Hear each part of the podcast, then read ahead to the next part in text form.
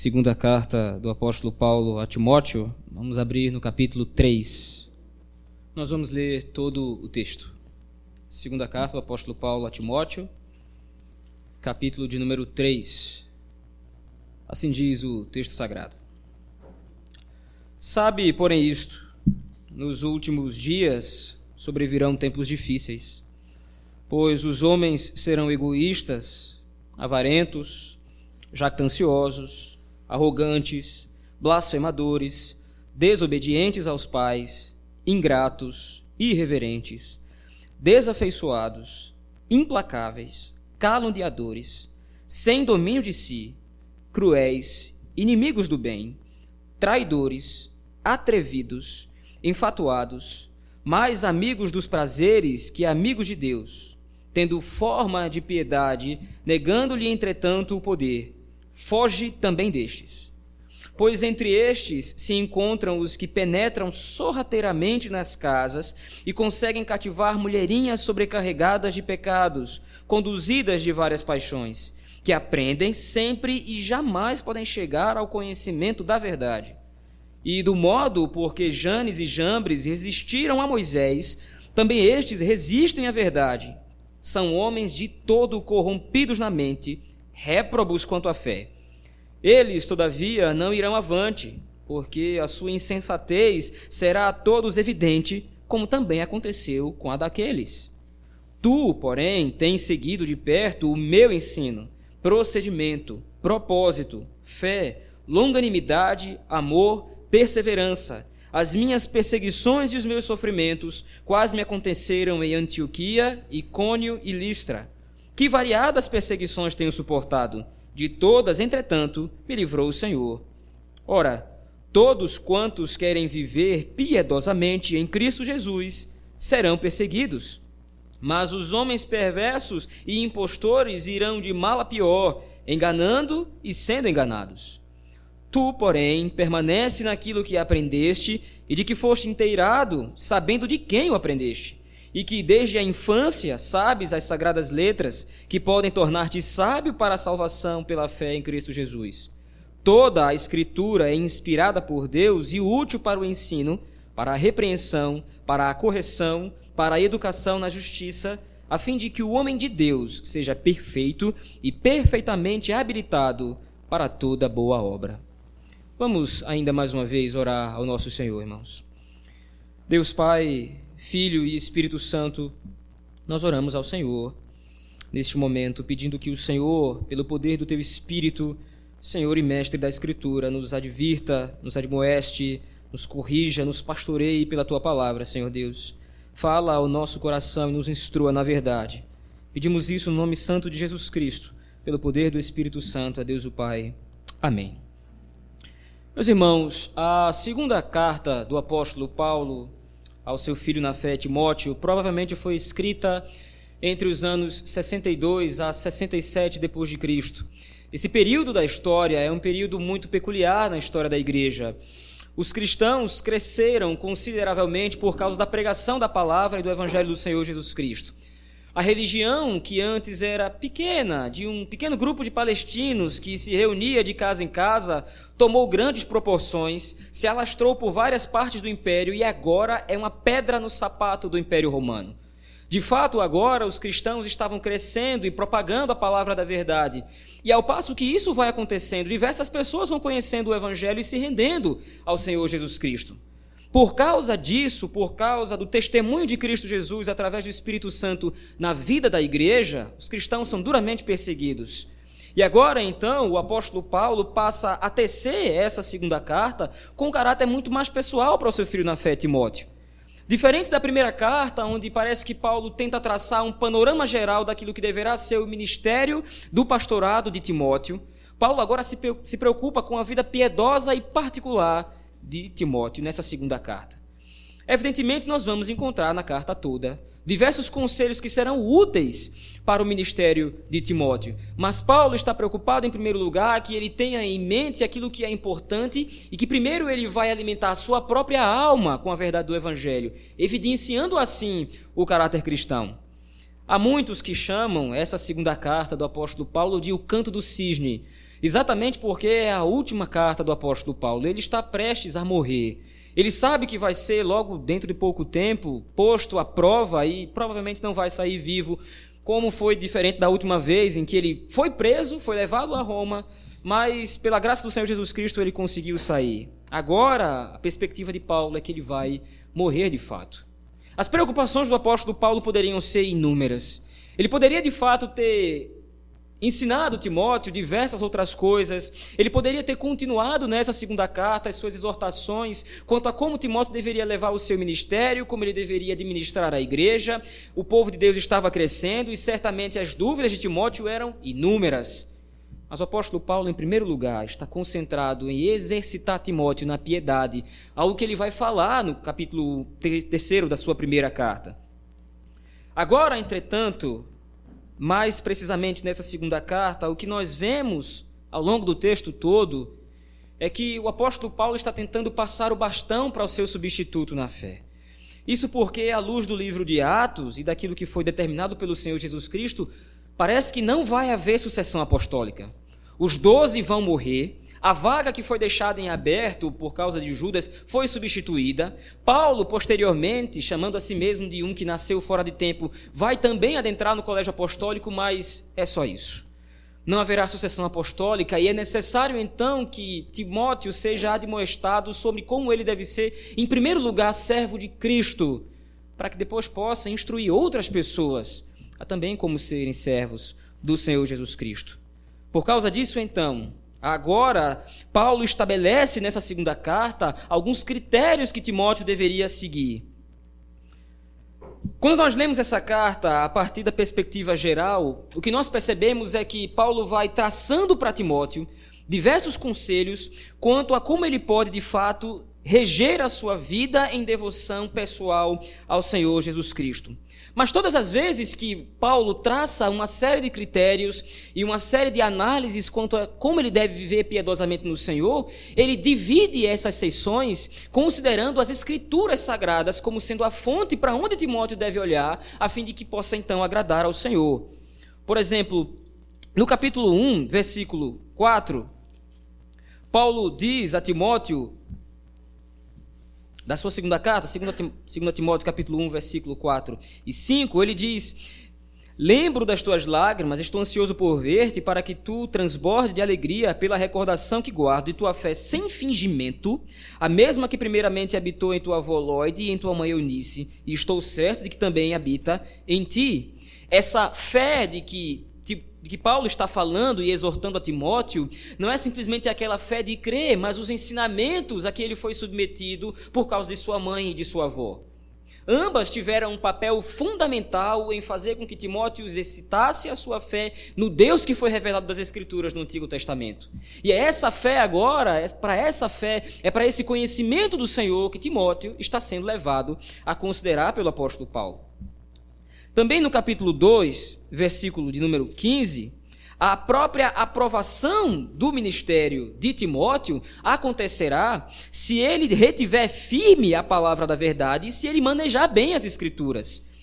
Procura-te ou procura apresentar-te a Deus aprovado como obreiro de que não tem do que se envergonhar e que maneja bem a palavra da verdade.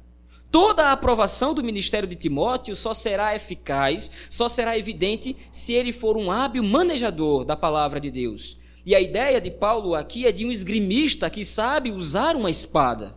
Timóteo precisa ser hábil nisso. Ele precisa se exercitar em primeiro lugar e absolver o que a Escritura ensina para que possa então ser devoto ao Senhor da forma como a Escritura requer. Mesmo que essas considerações sejam feitas levando em consideração a vida pessoal de Timóteo, mesmo que essas considerações sejam feitas agora, levando em consideração aquilo que está diante dele, o capítulo 3 inicia de uma forma um pouco diferente. O tom do apóstolo Paulo é outro. Como nós acabamos de ler, uma série de fatores será levado em consideração. Uma série de adjetivos agora é elencado pelo apóstolo Paulo, e os adjetivos aqui são desagradáveis. A perspectiva de Paulo é de que nos últimos dias sobrevirão tempos trabalhosos e ele vai então dar uma razão para isso. Nos últimos dias, os homens serão antagonistas ao Senhor. Se Timóteo, então, foi instruído por sua, sua família, por Lloyd e Eunice, na palavra da verdade, e se ele deve se exercitar no texto sagrado, se ele deve levar em consideração o que a Escritura diz para que possa servir ao Senhor, ele deve estar consciente de que nos últimos dias vão se levantar pessoas que querem fazer exatamente o contrário. E quando nós paramos para prestar atenção nessa lista, nós vamos ver quão mal é o coração daqueles que estão se opondo à palavra da verdade. As escrituras todas, na verdade, nos mostra como os ímpios detestam se submeter à palavra de Deus. Um caso clássico disso é o Salmo 1 e o 2.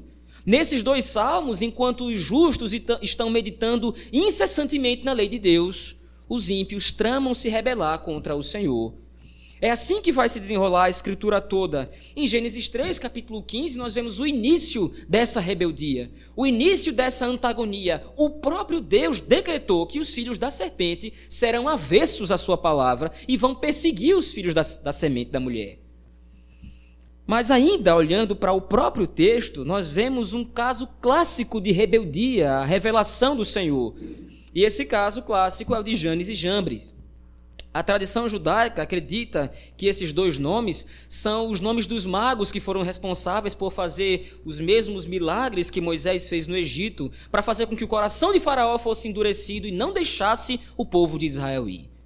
A manifestação do coração daqueles dois homens não era simplesmente apresentar uma proposta alternativa para a fé em um possível Deus. O que estava no coração daqueles dois homens era a oposição à revelação do Deus Redentor. Enquanto que o Senhor Yahvé se mostrava para o povo de Israel, revelando que a intenção dele era libertar o povo da escravidão do Egito, transportá-los até a terra prometida para que eles adorassem ao Senhor, Janes e Jambres se levantam na história opondo-se a isso. Eles não querem fazer com que o povo de Israel receba a revelação do Senhor e querem fazer com que o povo de Israel fique escravizado no Egito. Eles não querem deixar terminantemente que o Deus de Israel leve a cabo os seus planos. Obviamente, nós poderíamos atribuir a Janes e Jambres a tentativa frustrada de uma formiga guerrear contra um elefante. Mas o ponto aqui não é a potência da tentativa de rebeldia desses dois personagens. O que nós estamos levando em consideração é a intenção do coração desses homens em se oporem à palavra do Senhor. É claro que eles não vão ser eficazes.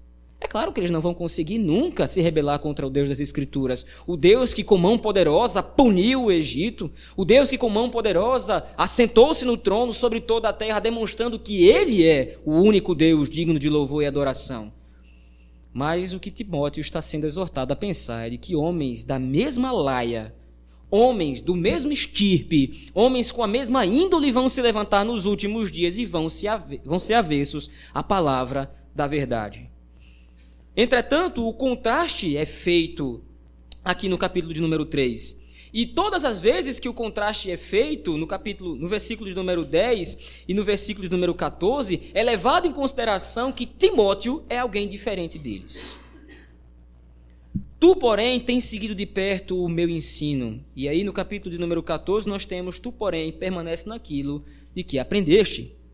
Fato agora é que Paulo deseja que Timóteo tenha em mente que somente uma fonte existe que pode levá-lo a crer que de fato ele serve ao Senhor Jesus Cristo.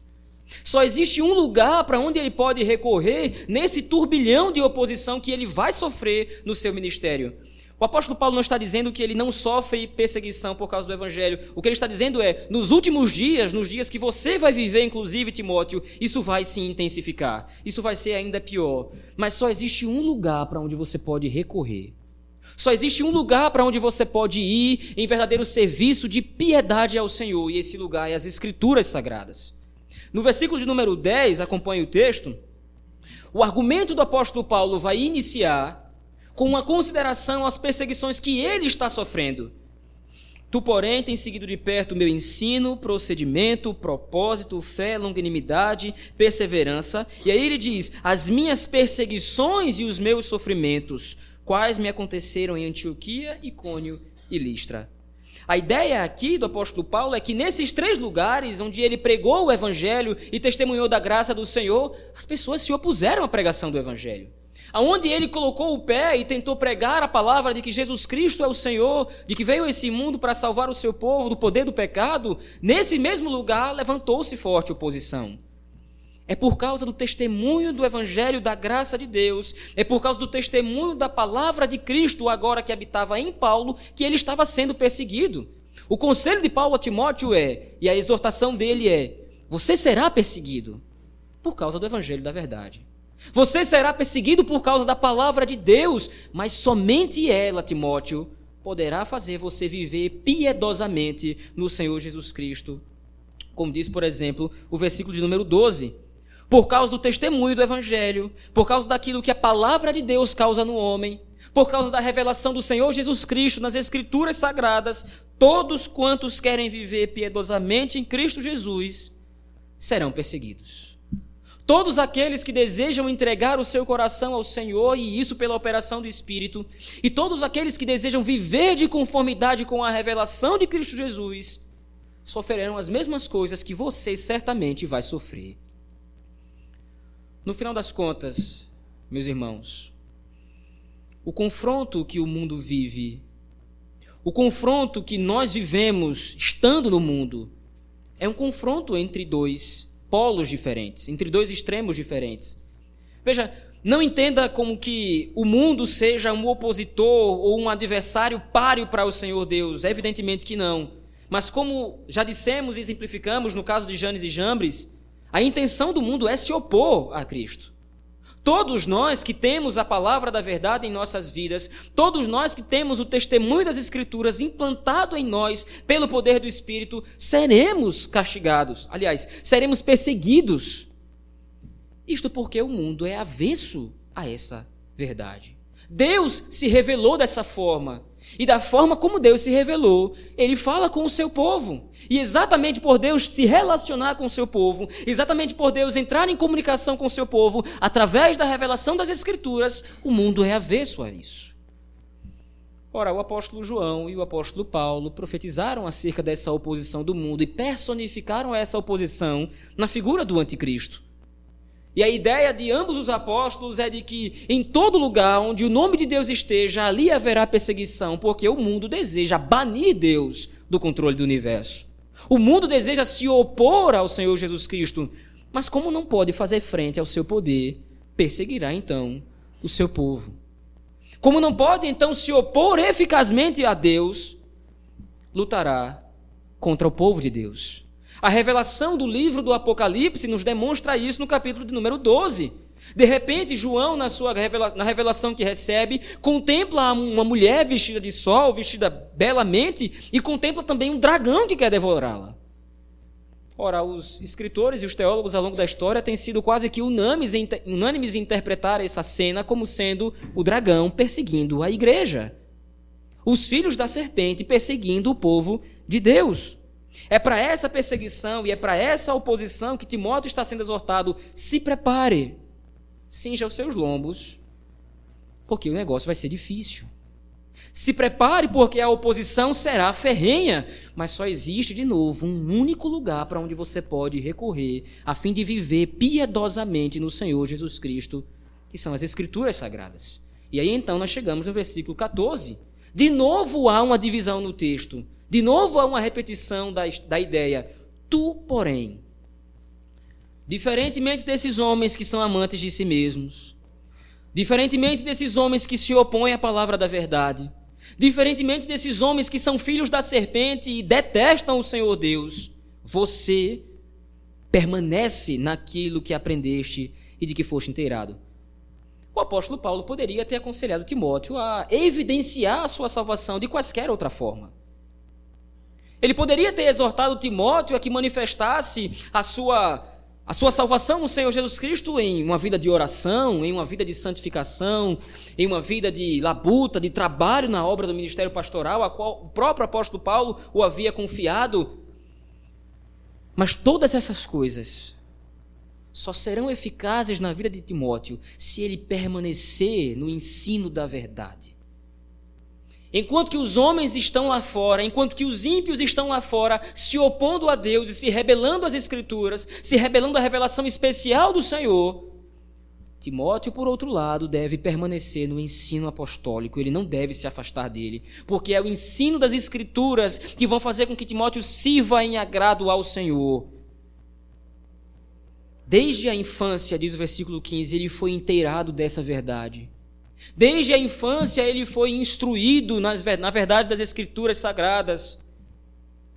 E é exatamente esta verdade é exatamente o poder das Escrituras, é o poder da palavra de Deus, é a suficiência do que está nas Escrituras, do que está revelado, do que está posto na palavra de Deus que vão poder tornar Timóteo sábio. A palavra e a ideia do termo sábio aqui é de um homem que sabe se comportar em qualquer situação. É de um homem que está habilitado a viver quaisquer circunstâncias. E isso é muito pertinente, afinal de contas, Timóteo vai viver um período de perseguição. Timóteo vai viver um período de afronta ao Evangelho e à palavra da verdade. E é somente a palavra da verdade que vai fazer ele se tornar sábio estar pronto para enfrentar essas adversidades. Obviamente, o apóstolo Paulo não está contrastando as Escrituras com a vida de oração. Obviamente, o apóstolo Paulo não está contrastando as Escrituras com a vida de santificação através da prática do que é o cristianismo. O apóstolo Paulo está demonstrando para Timóteo onde está o fundamento da fé cristã. Onde está a base da prática ministerial de Timóteo? Onde está a base da vida devocional de Timóteo? Está nas Escrituras. Sem elas, o Timóteo terminará a sua vida em completa frustração.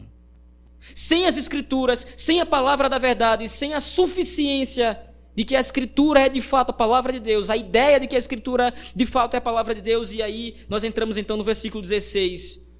Como não bastasse exortar Timóteo a permanecer na palavra da verdade, Paulo lembra Timóteo mais uma vez de onde vem a Escritura. Não é uma revelação de vontade humana, como diz Pedro. Os homens que escreveram a palavra de Deus, eles foram instigados pelo Espírito. E a palavra lá para inspiração, a palavra lá que o apóstolo Pedro usa é: os homens foram arrastados a escrever a Escritura. Eles não foram obrigados numa inspiração mecânica, como quem dita alguma coisa, mas eles foram, ou foi revelado a eles a própria revelação de Cristo Jesus. E essa revelação eles escreveram. Essa revelação não procede do coração dos homens, essa revelação não procede simplesmente de ideias humanas, de filosofias sociais, mas ela desce direto do Pai. E a palavra, como os irmãos bem conhecem, para inspirada é soprada por Deus. O apóstolo Paulo termina a sua argumentação para um apelo que alguns poderiam dizer é até covarde. Afinal de contas, o apóstolo Paulo confronta Timóteo com toda a revelação da Escritura. Você não poderá se afastar da Escritura, você não poderá se afastar da Escritura se quiser servir a Deus piedosamente, porque ela é inspirada pelo Senhor. Não há contra-argumentação aqui. Não há como contestar essa verdade. Muitos hoje até tentam. Muitos hoje até tentam se esforçar em colocar a Escritura Sagrada em descrédito. Mas para o apóstolo Paulo e Timóteo, nesse período da história, isso era inequívoco. A Escritura procede de Deus. Por que ela é suficiente? Porque ela é poderosa para fazer com que a sua vida de fato seja agradável a Deus em serviço, tanto no ministério quanto na sua vida pessoal, porque ela é a correspondência direta do próprio Senhor. Sem ela, você vai estar perdidos em pensamentos próprios. Sem ela, você vai estar afundando no seu próprio coração e nas suas próprias ideias. E esse não é o comportamento de todos aqueles que eu descrevi até o momento. No capítulo 3, no começo, esse não é o comportamento daqueles que se opõem a Deus, olharem para si mesmos. O apóstolo Paulo vai chamar esses homens de amantes de si mesmo. Do seu coração, destronaram o Senhor. Da sua mente, destronaram o Senhor e ocuparam o seu lugar. Você, por outro lado, tu, porém, você recorre à Escritura para servir ao Senhor. O apóstolo Paulo coloca aqui a antítese direta entre aqueles que servem a Deus e aqueles que não servem. Aqueles que estão no Senhor, aqueles que foram remidos, aqueles que foram justificados em Cristo Jesus, ouvem a voz do pastor revelada nas Escrituras. O que o apóstolo está fazendo aqui no versículo 16 é criando um muro e colocando Timóteo de um lado dele. Você está do lado de cá. Você está do lado de todos aqueles que receberam o selo do Espírito. Você está do lado de todas as ovelhas que ouvem a voz do sumo pastor. E você tem ao seu dispor a Escritura toda, como nós poderíamos melhor traduzir esse versículo 16. A Escritura toda é inspirada por Deus e útil para o ensino, para a repreensão, para a correção e educação na justiça. O apóstolo Paulo elenca todas as áreas da vida humana que demandam a responsabilidade de serem jurisdicionadas pela palavra de Deus.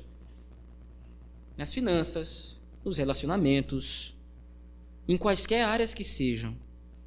A Escritura Sagrada tem autoridade final e ela é suficiente para guiar Timóteo na verdade e na piedade, na devoção ao Senhor, com o objetivo de que o homem de Deus seja perfeito. A ideia da palavra perfeição aqui é completude, exatidão, a fim de que o homem seja exatamente como Deus quer. Há um padrão, há uma norma que o homem de Deus deve seguir. Essa é a ideia do Salmo 1. Essa é a ideia do Salmo 2. E essa é a ideia de tantos textos das Escrituras em que são reveladas aos filhos de Deus as normas de que o Senhor exige deles. Somente através das Escrituras você pode viver em agrado ao Senhor, Timóteo. Se você se distanciar disso, se você for além disso, você vai viver como estes homens que eu descrevi, se opondo à verdade da palavra de Deus. Meus irmãos, nós devemos iniciar as nossas considerações de aplicação nesse texto, definindo que quando nós dizemos que a escritura sagrada ela é suficiente, nós não estamos querendo dizer que existem outras fontes, porém a escritura ela é capaz. A doutrina da suficiência da Escritura está ancorada numa restrição. Quando nós afirmamos que a Escritura é suficiente, nós estamos querendo dizer que ela é a única fonte através da qual podemos acertar nossa vida em serviço ao Senhor. Mas é exatamente o que o mundo hoje propõe de forma contrária. Afinal de contas, as verdades são relativas, não é? Afinal de contas, cada um de nós tem a sua própria verdade e pode viver segundo o seu próprio coração? Evidentemente que não. À luz do que o apóstolo Paulo está ensinando ao seu filho na fé Timóteo, só há uma fonte autoritativa através do qual o homem pode servir ao Senhor, e essa é a Escritura. Quando eu recorro a outras fontes, eu estou negando a suficiência da Escritura, eu estou negando a revelação do próprio Deus. E nas Escrituras sagradas, a revelação do Senhor é o ponto máximo de contato entre Deus e o seu povo. Se eu me volto contra a Escritura, se eu busco na minha vida tomar decisões baseadas em outras fontes que não a palavra de Deus, eu estou negando sua suficiência, a sua inerrância, a sua autoridade. Eu estou negando que a palavra de Deus ela é útil para jurisdicionar a minha vida em louvor ao Senhor. Somente a Escritura é suficiente Somente a Escritura é capaz de me fazer louvar a Deus. Somente a Escritura é capaz de me fazer obedecer ao Senhor. É pela operação do Espírito Santo, através da palavra de Deus, através da exposição da Escritura e do conhecimento nela revelado e nela contido, que eu posso, de fato, ter paz de consciência de que estou servindo ao Senhor. Ora, nesse culto nós confessamos os nossos pecados ao Senhor. E quando nós confessamos os nossos pecados, nós estamos constatando um fato: nós somos pecadores e nós erramos. Como, pois, pode haver consciência, como, pois, pode haver tranquilidade na mente cristã de que se está servindo ao Senhor sendo pecador? É através do poder da Escritura que me assegura que eu estou louvando ao Senhor e vivendo piedosamente para com Deus da forma que Ele determinou. Nosso Deus é um rei e como todo rei, ele possui normas de como deve ser servido. Esta norma é a Escritura. Ninguém pode servir a esse grande rei, ninguém pode servir a o grande rei, senão através daquilo que ele determinou para que seja o seu serviço. Fora disso, é considerado rebeldia servir a esse rei de outra forma.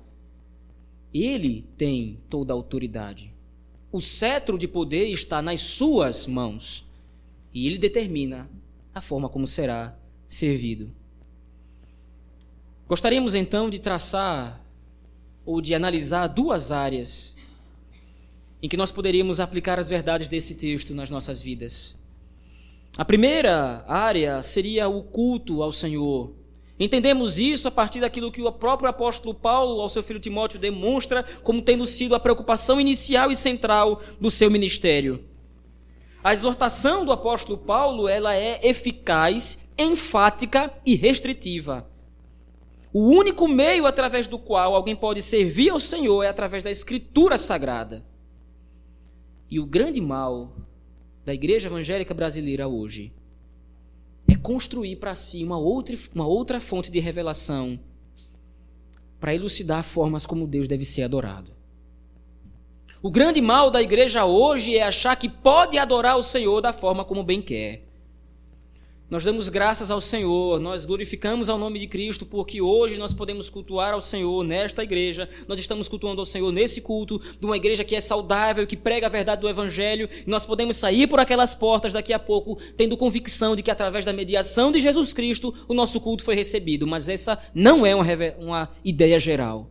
Isso não é um consenso na igreja brasileira hoje.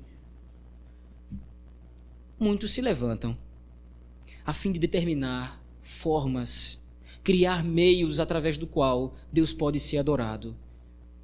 O imperativo de Paulo a Timóteo é que somente a Escritura pode lhe tornar sábio para a salvação. E o objetivo da salvação é que nós sirvamos ao Senhor. E nesse serviço ao Senhor está contido o culto.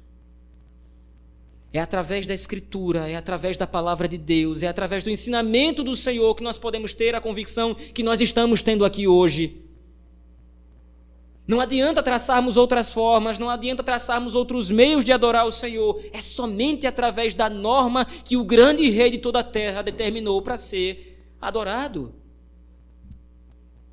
O Senhor determinou os elementos do culto. O Senhor determinou como o povo deve louvá-lo. O Senhor determinou como o povo deve reagir através da sua glória. Nós não podemos, por conta própria, achar que nós mesmos temos autoridade no culto. A autoridade demanda da palavra de Deus. O centro da vida cristã é a Escritura. O centro do culto cristão é a Escritura sagrada. Nós fazemos tudo a partir disso. De onde nós tiramos a ideia de que no culto devemos orar ao Senhor? De onde nós tiramos a ideia de que no culto devemos cantar ao nosso Deus? De onde nós teremos, tiramos a ideia de que durante uma parte do culto nós devemos ficar sentados escutando uma pessoa falar?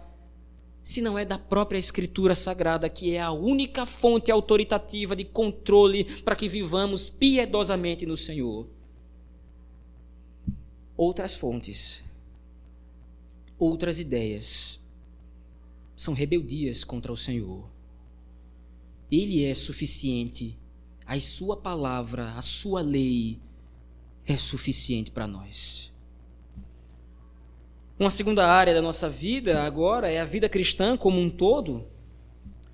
Quantos filhos eu devo ter? Com quem eu devo me casar? Qual a profissão eu devo ter? Onde é que eu devo trabalhar? Nós cremos que a Escritura é a palavra de Deus? Sim. Nós cremos que a Escritura é suficiente? Sim. Nós cremos que ela procede do próprio Deus, que ela é inspirada por Deus? Sim, mas muitas vezes, na hora de tomar decisões nas nossas vidas, nós recorremos a filosofias mundanas. Muitas vezes, na hora de guiar a nossa vida, na hora de administrar a nossa vida, nós recorremos a outras ideias porque parecem mais sensatas, porque parecem mais objetivas. Só existe um lugar para onde Timóteo deve correr. Só existe um, um lugar para onde nós deveremos recorrer. Se queremos servir ao Senhor de forma piedosa, se queremos servir ao Senhor da forma que Ele requer de nós. A Escritura Sagrada. Hoje nós ouvimos de todos os lados burburinhos. Nós ouvimos de todos os lados ideias que solapam a confiança que o crente deve ter nas Escrituras Ora, mas você acredita mesmo que isso aconteceu, Adão e Eva? Bom, parece mais uma história. Você acredita mesmo que alguém pode ter andado por sobre as águas? Você acredita mesmo que Deus existe? Você acredita mesmo nisso? Davi Abraão? Isso são histórias que foram criadas para demonstrar alguma verdade por todos os lados, para onde quer que nós olhemos, de todos os lados as escrituras têm sido atacadas porque o diabo percebeu que se ele atacar o fundamento, todo o prédio cristão cai. E a base da fé cristã é a escritura nós não devemos, nós não podemos hesitar em recorrer à palavra de Deus como a única regra de fé e prática. Nós não podemos hesitar em consultar o texto sagrado, em estudar a Escritura. Nós não podemos hesitar em gastar tempo meditando na palavra de Deus, porque ela é a única fonte de revelação que o Senhor nos deu. Talvez quando nós dizemos, bom, ela é a única fonte, isso pareça insuficiente. Mas o que Paulo disse a Timóteo e nos diz nesta noite é que ela é a única regra de fé e prática, porque ela é a única fonte autoritativa que pode nos levar a servir ao Senhor piedosamente. Não hesite em perguntar à Escritura o que Cristo quer da sua vida. Não pergunte em, não hesite em perguntar à Escritura como Deus quer ser servido. Ela responderá ela é a palavra do imperador, ela é as normas do rei. E se você a seguir, como já lemos nessa noite, haverá grande recompensa. O Criador não quer ser surpreendido com nossas ideias de como servi-lo. O Criador não quer simplesmente receber uma grande surpresa. Nossa, você me serviu dessa forma. O que o nosso Criador deseja, o que o nosso Rei deseja é nossa obediência. E como também já foi dito nessa, nessa noite, o nosso rei, ele não é um tirano, mas é um rei misericordioso e bom. Aqueles que obedecem à sua palavra, aqueles que obedecem às suas normas serão recompensados. Veja, ele poderia não fazer isso. Ele poderia não nos recompensar, ele poderia não nos abençoar. Afinal de contas, fizemos o que era nossa obrigação. Mas ao passo que ele nos dá poder no seu espírito para obedecermos à Escritura, ao passo que ele, pelo poder do seu espírito, faz com que obedeçamos à Escritura, ao passo que ele, pelo poder do seu espírito, nos revela a Escritura, no final das contas, ele nos abençoa por termos obedecido à sua palavra.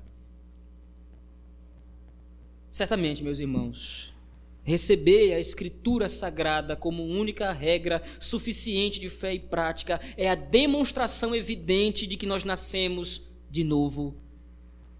A descrição do capítulo 3, do versículo de 1 a 9, demonstra aqueles que estão mortos, que não podem servir ao Senhor, porque não lhes foi revelado pelo Espírito nos seus corações o Evangelho da graça de Deus. Por outro lado, para nós que fomos vivificados por este Espírito, nós temos a Escritura Sagrada, a revelação do Senhor. E ela é suficiente. E através dessa suficiência, nós demonstramos a salvação que recebemos do Senhor Jesus Cristo. Não há no mundo outra fonte de conhecimento de Deus e do dever que Ele exige de nós, senão o texto sagrado. É a palavra de Deus que nos mostra o caminho e é ela somente. Se o nosso desejo é nos aperfeiçoar em santificação ao Senhor, para o serviço do Senhor, só há um lugar onde nós devemos embasar a nossa vida: a Bíblia Sagrada. Vamos orar ao nosso Deus nesse momento, irmãos. Bom Deus, nós oramos ao Senhor como tendo sido salvos pelo Senhor Jesus Cristo através do que ele fez na cruz do Calvário. E hoje nós temos a revelação do Senhor Jesus Cristo, as Escrituras Sagradas, Antigo e Novo Testamento, que mostram a glória de Cristo, que mostram a perfeição do Senhor, a perfeição da Sua obra salvadora e redentiva. E nos mostra também como nós devemos servir ao Senhor. É ela que nos revela como, onde, quando o Senhor deseja ser servido, o Senhor deseja ser adorado. É ela que jurisdiciona, é ela que controla, que rege, que domina a nossa vida em todas as nossas áreas, em toda a área da existência humana. É ela que nos torna filho de Deus através do poder do Espírito pelo que fez Jesus Cristo. Nos ajude, Senhor, a obedecer a tua palavra. Nos ajuda criando dentro de nós o desejo de estudá-la, de lê-la, de compreendê-la, para que nós possamos te servir. Através do teu filho Jesus Cristo, a revelação maior. Nós temos a Escritura, as palavras de Cristo para nós, os mandamentos do Senhor Jesus Cristo para nós, e através dela nós temos o manual de como podemos ser gratos ao Senhor por tamanha redenção. Nos ajude, Senhor. Tenha misericórdia de nós. No nome de Cristo nós oramos. Pelo poder do Espírito a Deus o Pai. Amém. Deus nos abençoe, meus irmãos.